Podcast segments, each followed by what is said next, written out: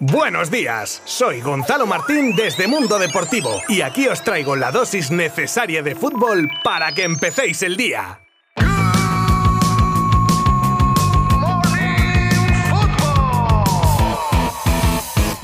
Jornadita de liga número 12 más 1 por si hay algún supersticioso en la sala. Antes del parón de la Liga Santander por partidos de selecciones, que ya no hay primera división hasta el fin de semana del 19 de noviembre, pero cuidado, que eso no quiere decir que no vaya a estar todas las mañanas contándos el resto de novedades en el mundo del fútbol. Bueno, venga, que me enrollo. Cinco partidos que se disputaban ayer domingo con los siguientes resultados. 1-0 ganó el Villarreal al Getafe con gol de Trigueros para volver a la senda de la victoria en Liga a los de Emery. Valencia 3, goles de Savic en propia y doblete de Hugo Duro en el descuento de la segunda parte, Atlético de Madrid 3, Luis Suárez, Grisman y Versálico. Puntito que se saca de la chistera el equipo Che en los últimos minutos y que deja con cara de bueno, con esa misma cara que estáis pensando al Atlético de Madrid. Osasuna 0, Real Sociedad 2, goles de Miquel Merino y Jan Uzay que dejan a los donos tierras una semana más como líderes. Y no flojean, ¿eh? Cuidado no salte la sorpresa de la liga, que queda mucho, pero parece al menos que se han subido ahí arriba con ganas de quedarse. Mallorca 2, Salva Sevilla y Mafeo, Elche 2, doblete de Lucas Boyé. Los Baleares que como el Valencia rescatan un punto casi en el último minuto de partido. Y como plato fuerte del día, derby sevillano en la cumbre que se llevan los de Lopetegui, que parece ser que cambian el chip entre Champions y Liga y pegan un acelerón en la competición doméstica donde ahora mismo son terceros. Un derby con dominio sevillista en la primera parte, lo suficiente para que con la expulsión de Guido Rodríguez, clave, según Pellegrini, y el gol de Acuña y después de regalo de Bellerín en propia, tiñan de rojo y blanca la noche en la capital hispalense.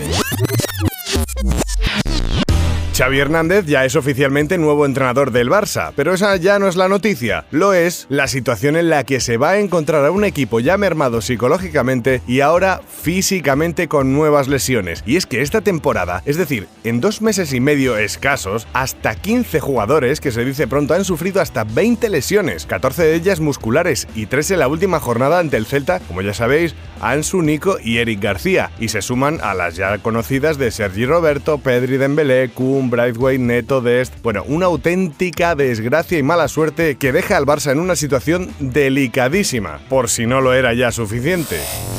Y este tema de lesiones por prolongación afecta a la convocatoria de Luis Enrique para los partidos de La Roja, que también anda no corta de efectivos, pero sí de hombres con mucho peso para el seleccionador con los que no puede contar, como Pedri, Ferrano, Yarzábal, Gerard Moreno o Marcos Llorente, vamos, medio grueso de su once tipo. Y ahora, aparte de las antes mencionadas bajas de Eric García y Ansu, se suma otra más de última hora, la de Jeremy Pino que venía contando para el asturiano en los últimos partidos. Por cierto, dentro de lo malo, el sustituto de Ansu Sufati, Raúl de Tomás, tuvo un detallazo con el joven delantero culé tras acordarse de él en una publicación subida a sus redes sociales en la que se enorgullece de poder jugar con España, a su vez que desea una pronta recuperación a Ansu Fati. Buen gesto, sí señor.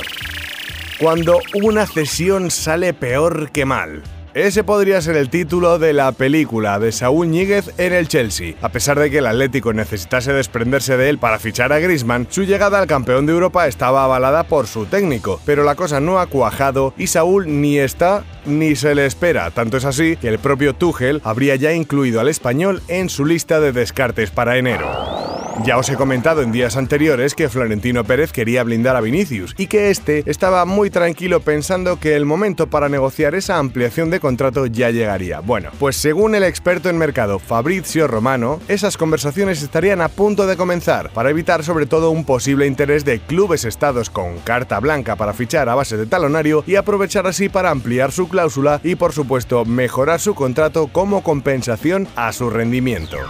¿Cómo está de fuerte la Premier, La mejor liga del mundo, la más fuerte, la más bueno, la más complicada si quieres durar en un banquillo, porque en lo que llevamos de temporada con el despido de Dean Smith del Aston Villa, ya son cinco los entrenadores que pasan de manera fugaz por los banquillos en los que empezaron la Premier. Pero ya la Premier no es la que era, con entrenadores que podían estar años y años en un mismo club con temporadas buenas y malas y se les mantenía. Nada, nada, pierdes unos partidos y a casita, que le vaya bien allá donde vaya.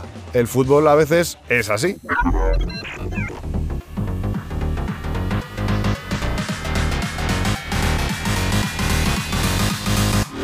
Pues esto es todo por hoy. Se vienen semanitas con compromisos internacionales, pero tampoco olvidéis que hay partidos de Liga Smartbank, de Liga Iberdrola y mucho más, aparte de todas las noticias, curiosidades y novedades que vayan ocurriendo en el mundo del fútbol y que os haré llegar cada mañana para que estéis debidamente informados. También si queréis saber más cositas, tenéis como siempre disponible nuestra web y nuestras redes sociales. Gracias por estar ahí un día más al otro lado. Adiós.